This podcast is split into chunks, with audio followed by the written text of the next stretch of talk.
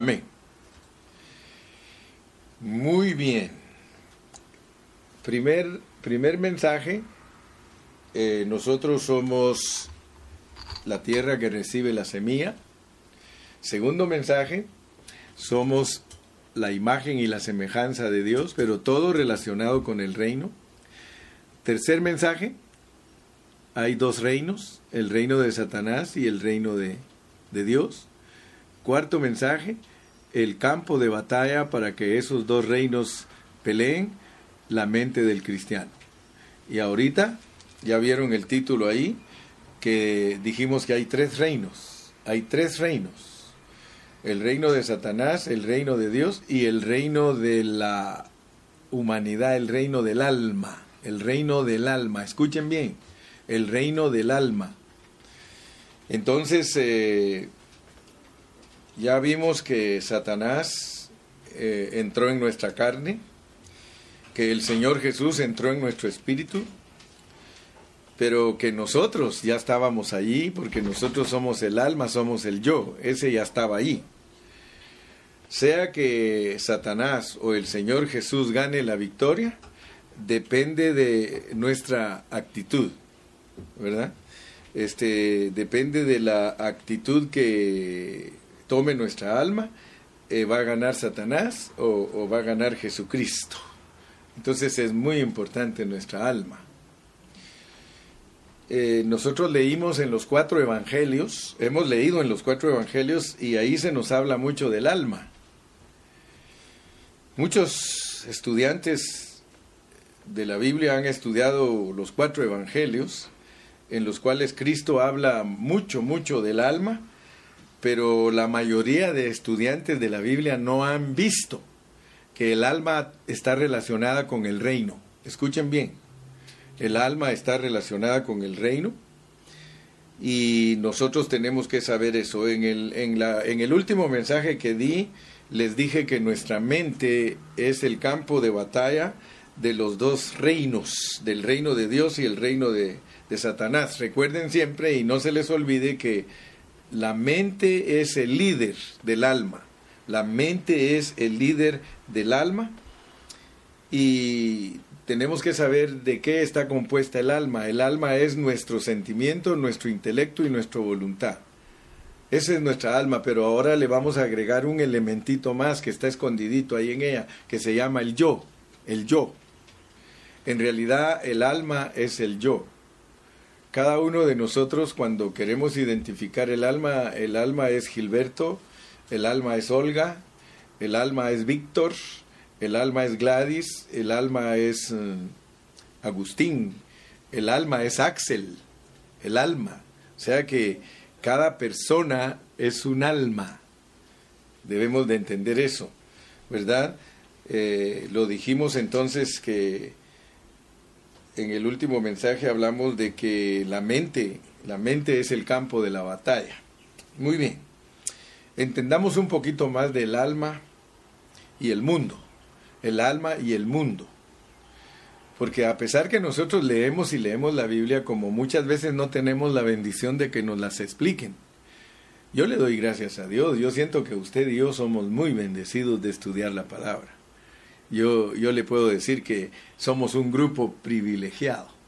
No, no somos como muchos grupos. Hay muchos grupos donde los pastores predican de todo, hermano, y los hermanos saben de la bestia, saben de, del anticristo, saben de las trompetas, saben de, de muchas cosas de la Biblia. Han oído predicaciones del Espíritu Santo, han oído predicaciones del poder del Espíritu Santo, pero hablando sinceramente, yo les digo, sinceramente no entienden la Biblia no saben qué es lo que enseña la Biblia. Y tienen años de estar en la vida de la iglesia, pero ellos no saben lo que significa la Biblia.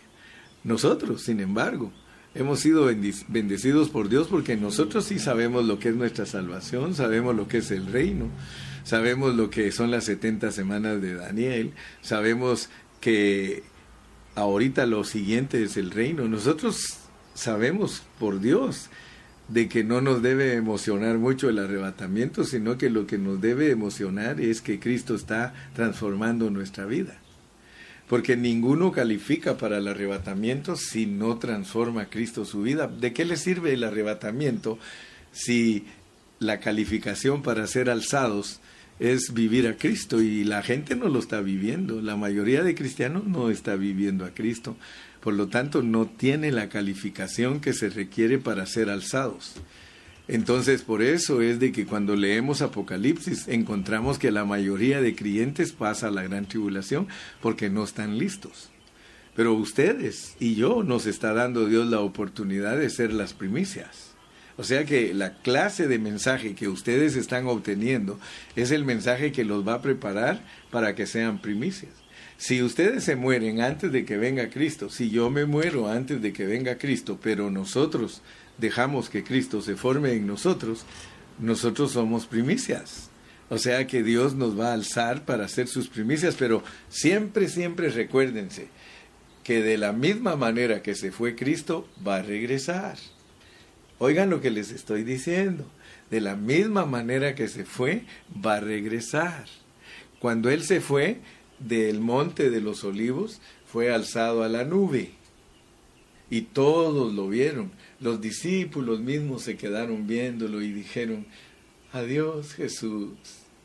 Y los ángeles se les acercaron y les dijeron, ¿ves? ¿Ves la manera, ven la manera que se fue? Dice, de la misma manera vendrá. O sea, les dijo así, es, hay que poner atención. Lo vieron hasta las nubes y después de las nubes ya no lo pudieron ver. Haga cosa y cuenta, cuando usted mira un avión, usted puede ver un avión, pasó el avión y, yo sé que muchos de nosotros le hemos seguido al avión con la vista a ver, y de repente se nos desaparece y ya no lo alcanzamos a ver porque se fue, va muy lejos. Entonces, Cristo cuando se fue al cielo, lo vieron hasta la nube, pero ya de la nube para el tercer cielo, Él ya no se vio.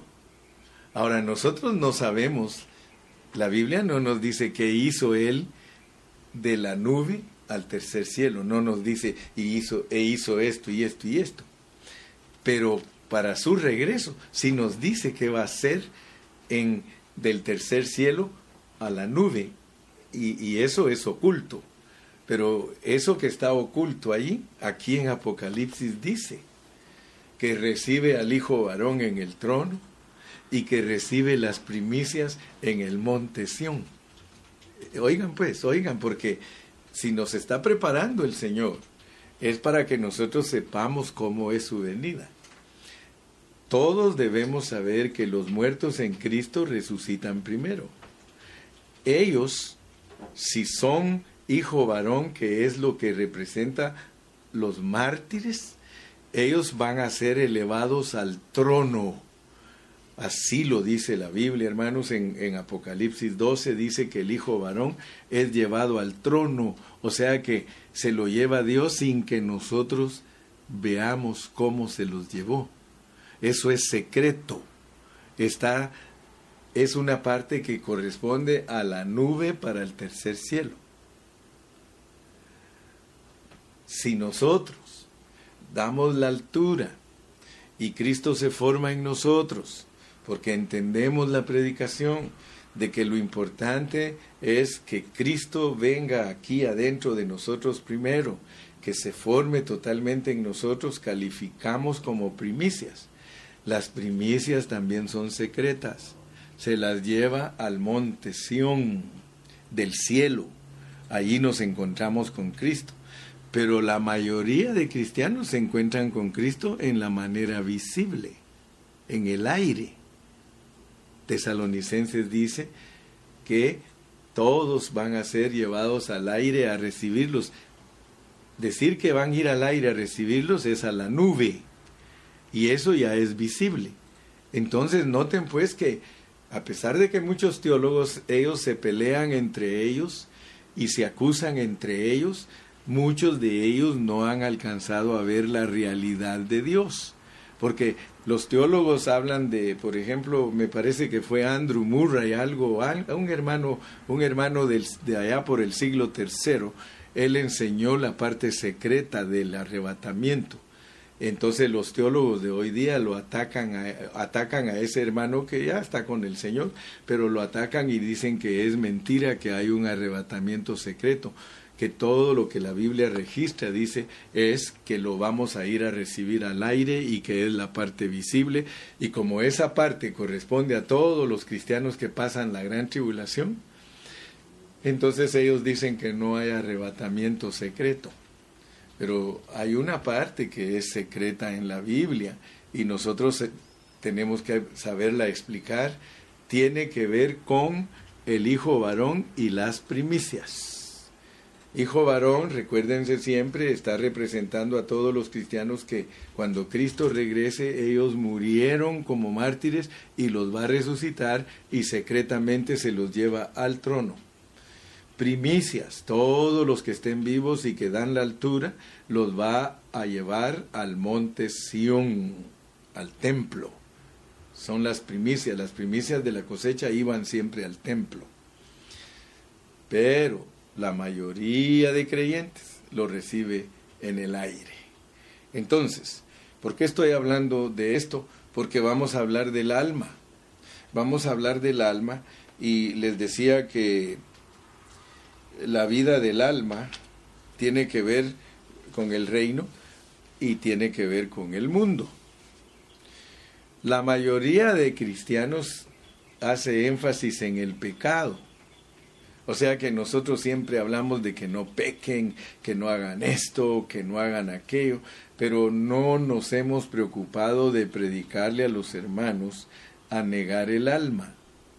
O sea que está bien y sabemos que tenemos que predicar contra el pecado, pero hay algo peor que el pecado, que nos acusa más y que nos asedia, y es el mundo. Muchos hermanos no han entendido lo que es ser mundanos, solo han entendido lo que es ser pecadores. O sea que nosotros hablamos de un hermano mal si él fornica, y si él adultera, o si nos roba dinero, o si nos engaña, para nosotros esos hermanos son peligrosísimos. Pero ¿qué de los hermanos que son mundanos? Porque eso no se ve. Eso no se ve. Nosotros no sabemos cuán mundano es un hermano. Porque resulta que la Biblia describe lo que es el mundo. La Biblia dice que el mundo es la vanagloria ¿Cuántos de nosotros tenemos vana gloria? Eh, los deseos de los ojos. ¿Cuántos de nosotros tenemos deseos de los ojos? Eh, ¿Cuántos de nosotros amamos el dinero? Eh, eso no se ve. Eso lo lleva bien oculto cada, cada hermano. Por eso es que Dios lo pone como algo más peligroso que el pecado. Porque el alma dice, ¿qué aprovechará al hombre si granjeare el mundo y perdiere su alma? O sea que el alma, hermanos, es decisiva porque el alma tiene que ver con el reino. Si ganamos nuestras almas, podemos reinar con Cristo. Si no ganamos nuestras almas, no solo no reinamos con Cristo, sino que vamos al lloro y al crujir de dientes. O sea que nosotros tenemos castigos si perdemos nuestra alma. Ese es, el asunto que muchos cristianos no han entendido. ¿Verdad? Por eso usted no se ponga a discutir doctrina con las personas. Mire, a veces a mí me buscan para discutir doctrina y yo digo dentro de mí, si este pobre supiera que las doctrinas no son lo que Dios está buscando, ni siquiera me interrogaría de las cosas que me está interrogando. Porque hay hermanos que se acercan a mí para preguntarme, que, que si es obligatorio usar velo, que si, hermano, que el bautismo tiene que ser en esta manera, que si no se hablan lenguas, que no está bautizado con el Espíritu Santo. Hermano, eso no es el Evangelio. Eso es, eh, son dones y todo, pero no nos podemos quedar en ellos, hermano. ¿Sabe por qué no nos podemos quedar en ellos? Porque nuestra experiencia nos muestra que nosotros nos hemos movido en ello y no hemos sido perfeccionados. Y Pablo Pablo lo pone bien claro, pone a Corintios como la iglesia que no le faltaba nada en ningún don, tenían toda ciencia, todo conocimiento, pero eran carnales. O sea que a ninguna iglesia la hace espiritual el echar fuera demonios, el sanar enfermos, el, el, el, el, dejarse mover por los dones, el consolar hermanos, el ayudar hermanos. Eso no lo hace espiritual lo que nos hace espiritual. Y por eso nunca se te olvide, hermano. Solo hay dos pecados por los cuales Dios va a condenar al mundo y castigar a la iglesia. Solo por dos pecados, hermano. El pecado por el cual Dios va a castigar al mundo es por no creer en Cristo. Y el pecado por el cual nos va a castigar a nosotros en el lloro y el crujir de dientes es por no haber vivido a Cristo. Solo por eso nos van a juzgar, hermano. Así que no te ocupes en cosas que te distraen de la centralidad de Cristo y lo que Él quiere hacer en ti para que califiques en las cosas que Él te ha prometido. Hermano, el alma, el alma, eh, eh, hay cosas que nosotros debemos de entenderlas, que Cristo fue bien claro. Él dijo, el que ama su alma, la perderá pero el que la pierde por causa de mí la hallará. Ahora, ¿por qué nos pide Dios que nosotros neguemos el alma? Y tal vez a ustedes les va a parecer un poco extremista lo que les voy a decir. Pero un cristiano hasta en la comida tiene que aprender a negar su alma. Si usted se come 10 tacos, usted no niega su alma. Pero si usted se come 6, usted está negando su alma. ¿Y cuál va a ser el resultado de negar su alma? El Señor lo va a empezar a volver a su figura bonita de su cuerpo. Aló, casi no hay amenes.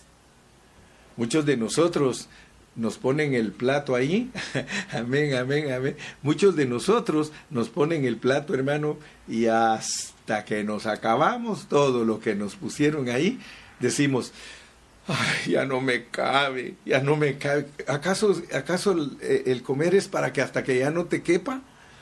El comer es solo para que no tengas hambre, solo para no tener hambre. Para eso tenemos que comer nosotros, solo para no tener hambre. Pero ya la gula, eso es no negar el alma te, estoy hablando de esto para que se, que se te quede este seminario, porque hay muchas cosas en las que nosotros tenemos que negar el alma, no solo en nuestro comer. Si vamos a echar una mentira, invoca el nombre del Señor para negar tu alma y no mentir. Si por ahí se te antoja llevarte algo que no te pertenece a ti, invoca el nombre del Señor y niega tu alma si te van a dar ganas de discutir con tus hijos y pelear con ellos porque no son obedientes, cálmate, invoca el nombre del Señor y dile, Señor Jesús, eh, por favor háblales tú a través de mí y vas a ver que el Señor solo cosas bonitas les va a hablar a tus hijos, aun cuando son necios, tercos, mal portados. Dios no los va a tratar como los tratas tú. Él les va a hablar con buen modo y les va a decir la verdad con buen modo. Entonces, hermanos, el alma tiene que ver mucho con el reino. Por eso nosotros estamos viviendo a Cristo para ganar nuestras almas. Ese es todo el Evangelio, hermano. El Evangelio del reino es más elevado que el Evangelio de la gracia. El Evangelio de la gracia solo sirve para traer a la gente a Cristo. Pero una vez la gente viene a Cristo hay que predicarle el Evangelio del reino para que crezca y que pueda desarrollarse como un cristiano que califica para tocar la administración divina, que califica para lo que Cristo ha ofrecido. Entonces nosotros estamos bregando ahorita con nuestras almas. ¿Por qué tenemos que bregar fuertemente con nuestras almas? Porque nuestras almas fácil se hacen uno con el diablo. Nuestras almas fácil. Mire, si nos hacemos uno con el mundo, nos hacemos uno con el diablo, nos hacemos uno con el pecado. Es que el alma es corrupta. El alma tiene problemas, hermano. Por eso el alma tiene que ser cobijada por el Espíritu, porque solamente cuando nosotros le demos las riendas al Espíritu, nosotros podemos prestarle a Dios nuestro intelecto, nuestro sentimiento y nuestra voluntad, y entonces Dios va a hacer lo que tiene que hacer a través de nosotros. ¿Por qué le digo que es fácil hacerse uno con Satanás? Mire pues, mire, ¿quién se puede imaginar que las buenas intenciones de nuestro corazón pueden ser movidas por Satanás? ¿Había pensado usted que las buenas intenciones de su corazón, y le hablo como cristiano, las buenas intenciones de su corazón se pueden hacer fácilmente uno con Satanás? Se lo voy a demostrar. En el capítulo 16 de Mateo hay un incidente de que Pedro eh, lo usó Dios para que le dijera a Cristo lo que él era. Le dijo, tú eres el Cristo, el Hijo del Dios viviente.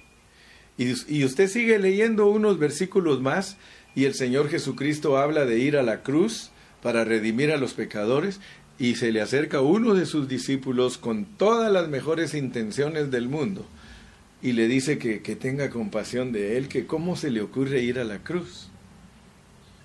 Fíjese que si a nosotros no nos escribieran ahí que eso significa hacerse uno con el diablo, nosotros no entenderíamos y diríamos, ay, qué bueno es Pedro, cómo se preocupaba por el maestro. Pedro que tenía, quería tener cuidado de su maestro. Imagínense ustedes, él no quería que lo mataran. Y él le dice, apártate de mí, Satanás. O sea que nuestra alma se puede hacer uno con Satanás fácilmente tratando de ayudar a Dios. Nunca trates de ayudar a Dios.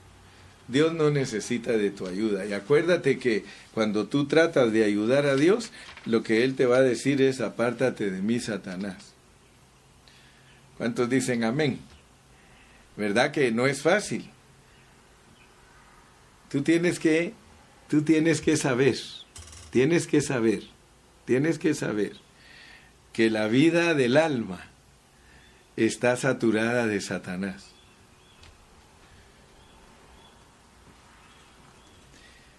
nuestra alma se hace uno con Satanás, nuestra alma está permeada de Satanás. Y no te vayas a confundir, sean buenas intenciones o malas intenciones.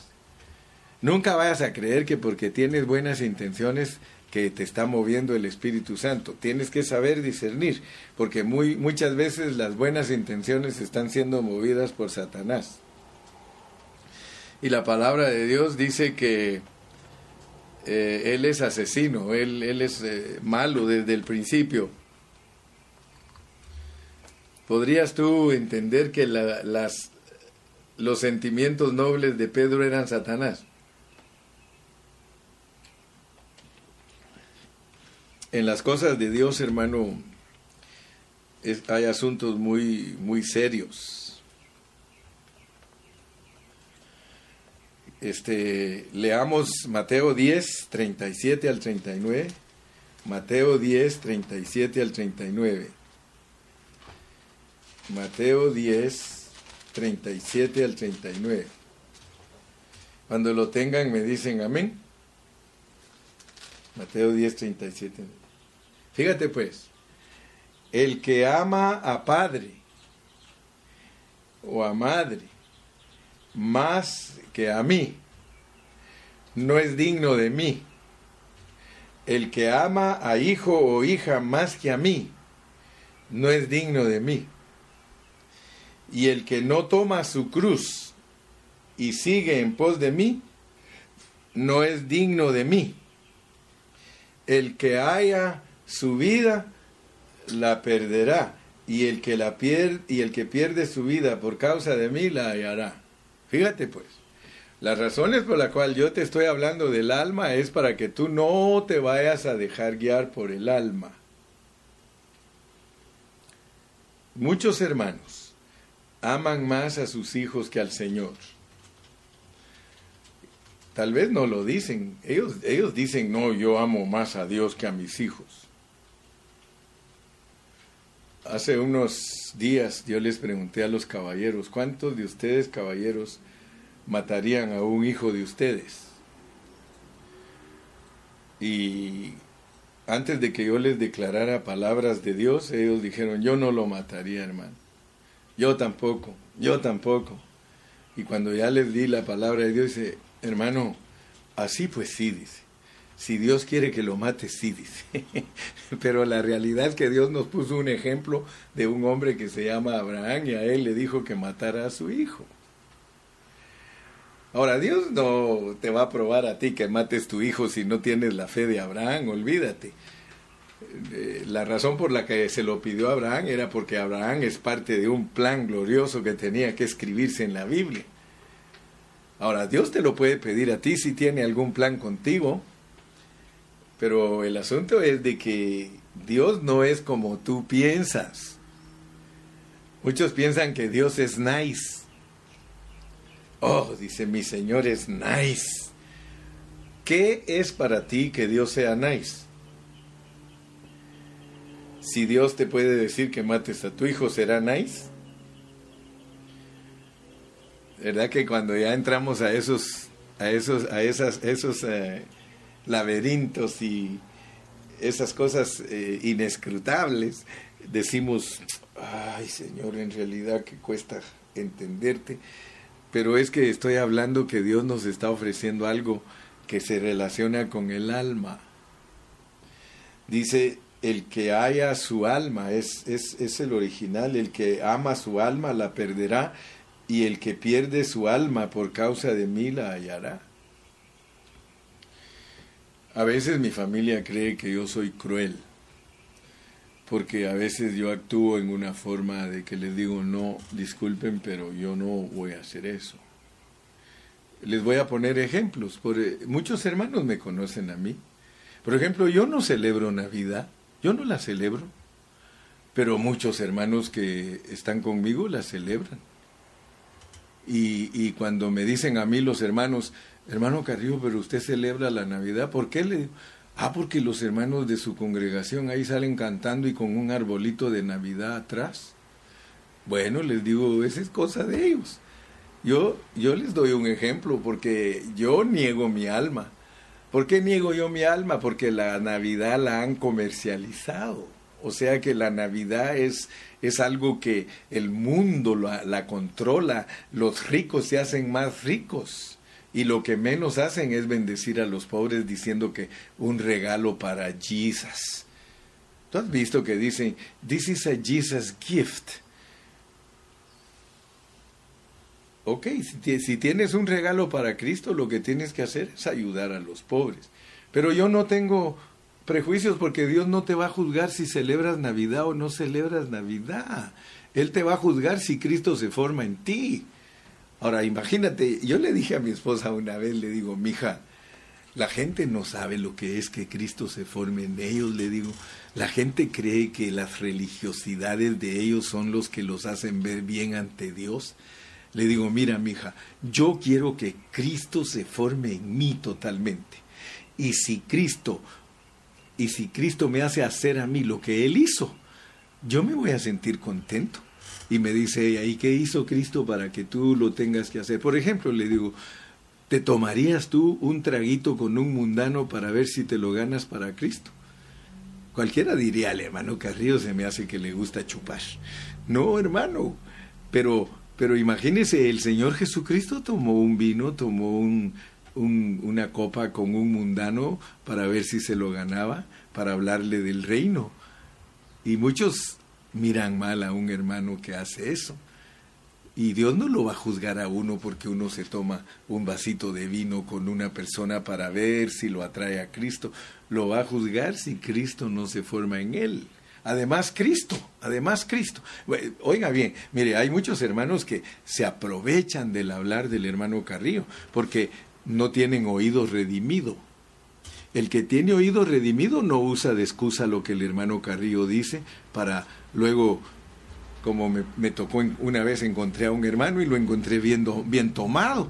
Y le digo, ¿y qué te pasó, hermano?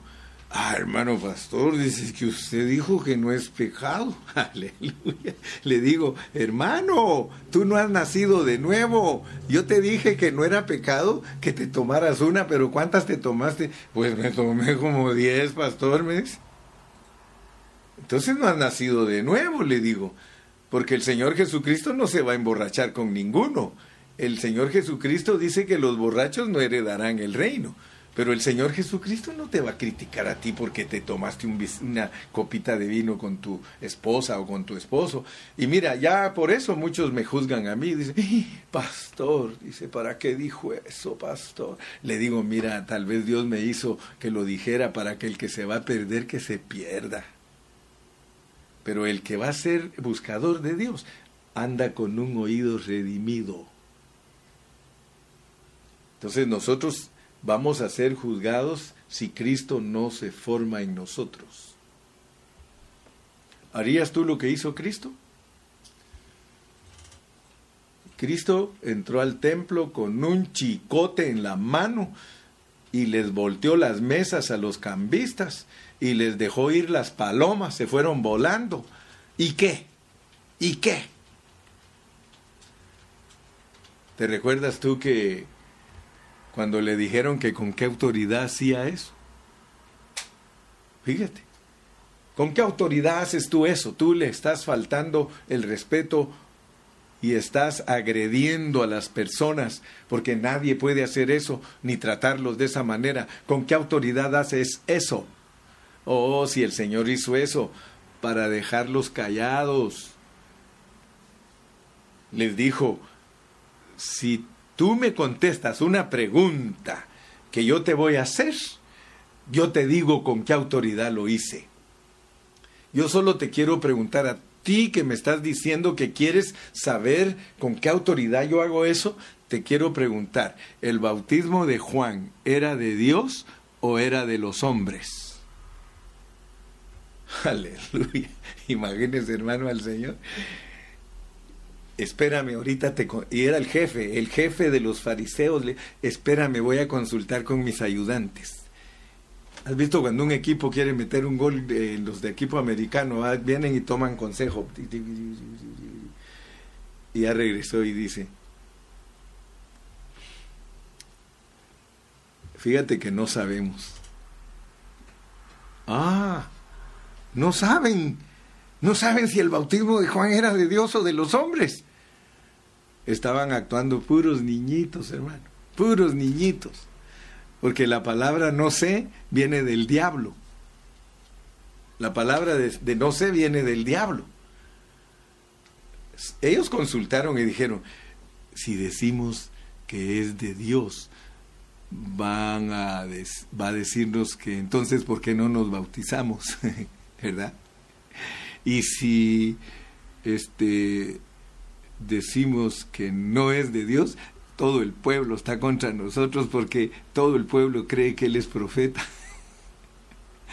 Señor, no sabemos. Ustedes han oído a un niño cuando le pregunta a la mamá después de que tiró todo y rompió todo, y se comió todas las galletas que la mamá había dejado ahí y dice la mamá, ¿quién hizo esto? ¿Qué contesta él? Yo no sé. Yo no sé. ¿Está diciendo la verdad? Esa respuesta de yo no sé es una respuesta de niño. Ellos eran unos doctores y vienen a actuar delante del rey de reyes en su alma, engañados por Satanás, y le dicen, no sabemos, Señor. Pues yo tampoco les digo a ustedes con qué autoridad. Ahí nos vemos. Así, si, si ustedes no saben, yo no les digo con qué autoridad. Hermanos, el alma, el alma de nosotros, debemos de saber que se hace uno fácilmente con el diablo. Y por eso Dios nos dice aquí que si nosotros amamos más las cosas de este mundo, ese asunto, hermano, de amar a la familia, perdónenme, yo, yo amo a mi familia, hermanos, no vayan a creer que soy una persona que no ama. Yo creo que yo la amo más tal vez que muchos de ustedes. Pero yo con mi familia, cuando yo les digo algo que yo sé que tengo que hacerlo porque viene de Dios, hermano, yo lo hago. Yo no le tengo miedo a mis hermanos en la carne de decirles la verdad. Yo no tengo miedo de decirle a mis primos la verdad. Algunos tienen miedo de decirle a sus tíos y a sus primos la verdad. No tengas miedo si tú los vas a preservar, tú los vas a ayudar a que se les abran sus ojos. Yo, yo tengo hermanos lindos en la iglesia, hermano, que ellos saben que a mí al principio no me querían, pero con el tiempo se dieron cuenta que, que realmente lo que viene de Dios muchas veces uno no lo ama desde el principio. Pero qué lindo cuando una persona es convencida por el Espíritu Santo. Yo conozco hermana, hermanos lindos, hermanos preciosos, que le dicen la verdad aún a sus papás. Papá, discúlpame, con todo respeto te lo digo, pero en esto tú no estás correcto. Tienes que ver más en la palabra del Señor. ¿Se acuerdan ustedes de Moisés? Moisés un día le dijo a todos los del pueblo, les dijo, los que están conmigo, ciñan su espada, pónganse su espada los que están conmigo, porque vamos a matar a todos los que apoyaron a Aarón para que se hiciera un ídolo. Y dice la Biblia que todos los hijos de Leví le dijeron, nosotros vamos contigo. Y les dijo Moisés, van a matar a sus hermanos y a sus primos, los matamos, porque tú que eres el siervo de Dios nos estás diciendo que los matemos. Se fueron, los mataron, y Dios usó esa tribu que no tenía miedo para que ellos destazaran las ofrendas, porque ellos no eran personas que le tenían miedo a la sangre. ¿Por qué les estoy hablando de esto? Por el alma. El alma tiene que ver con el reino Mira, otro incidente. Cuando se murieron los hijos de Aarón, cuando Dios mató a Nadab y Abiú, Moisés le dijo, no vas a hacer luto por tus hijos, no vas a hacer un funeral para ellos. Hermano, Dios es, es fuerte, Dios es duro, pero Él quiere probarnos si lo tenemos a Él en primer lugar. Yo conocí hermanas en el tiempo pasado, cuando yo estaba más joven y, era pastor, porque yo empecé a pastorear como los 28 años, y me recuerdo de una hermana que todo el tiempo ponía excusa que no iba a la reunión por sus hijos, todo el tiempo.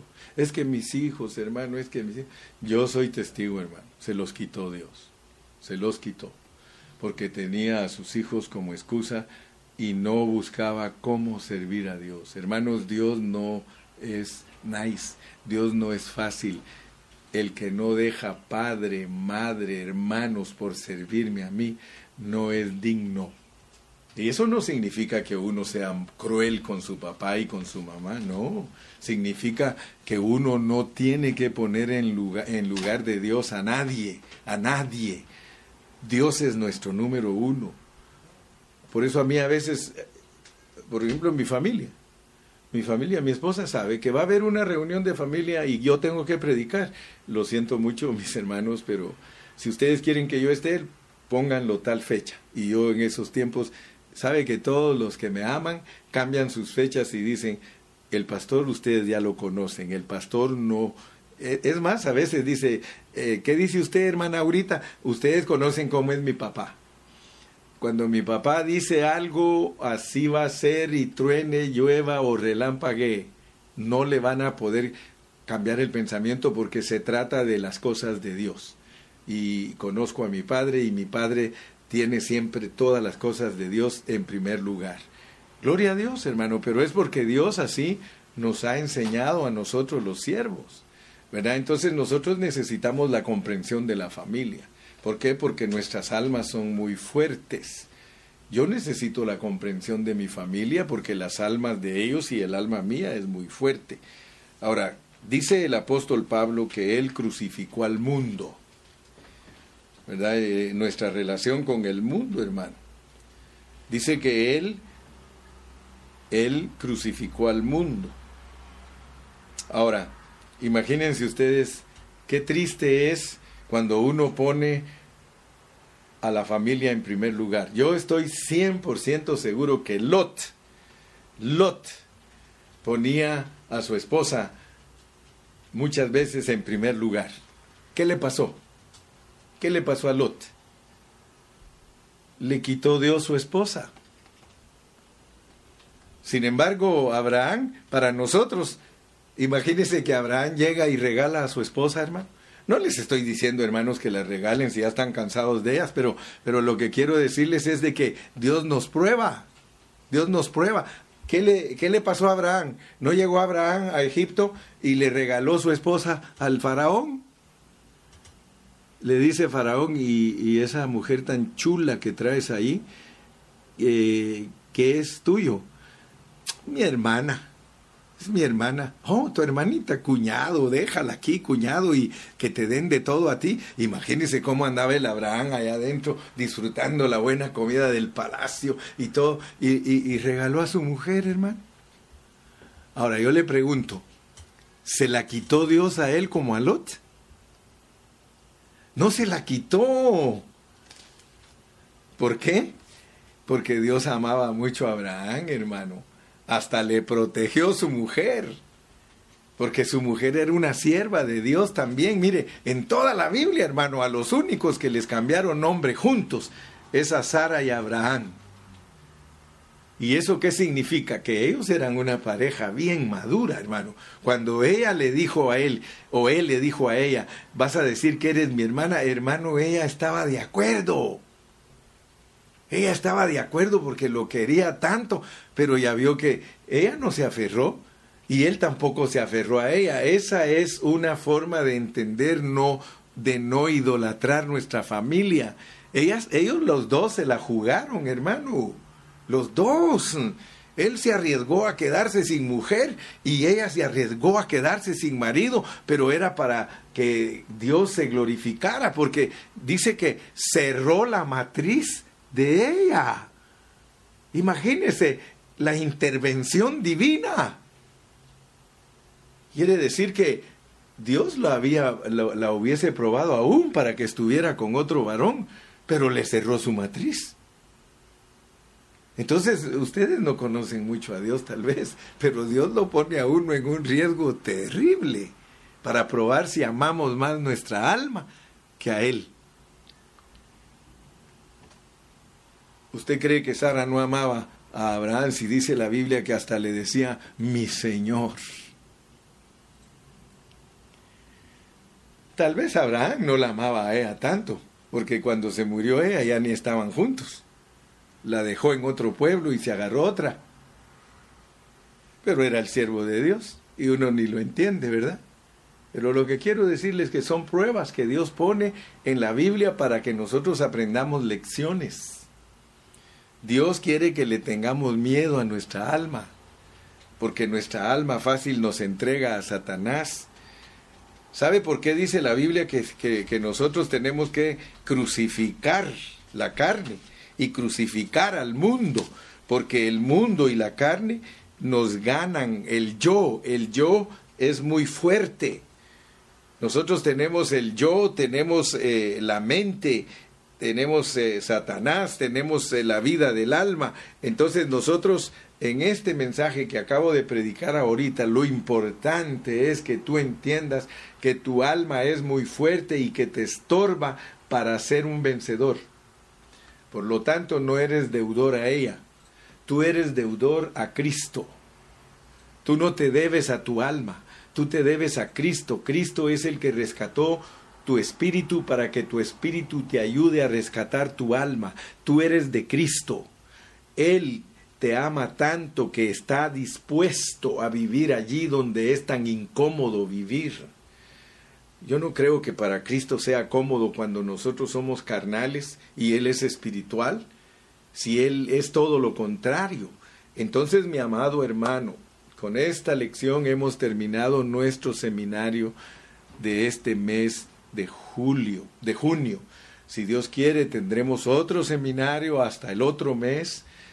El último sábado de julio es nuestro seminario. Conéctate. Yo estoy seguro que Dios te va a bendecir, porque en, la, en el próximo seminario vamos a empezar a estudiar los misterios del reino. Los misterios del reino.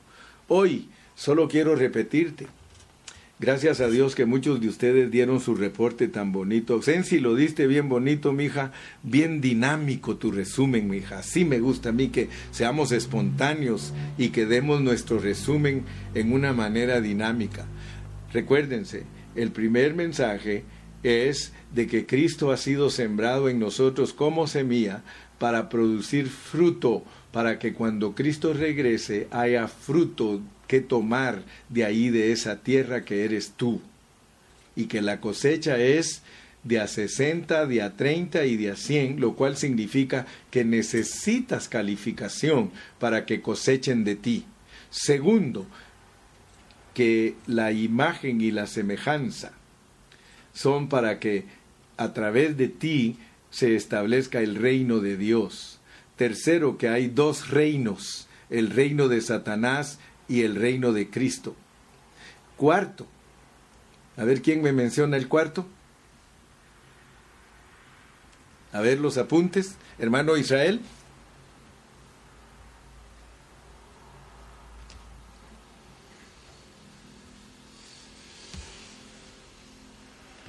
Dele en volumen al hermano Israel, hermano Aurita, hermana Aurita.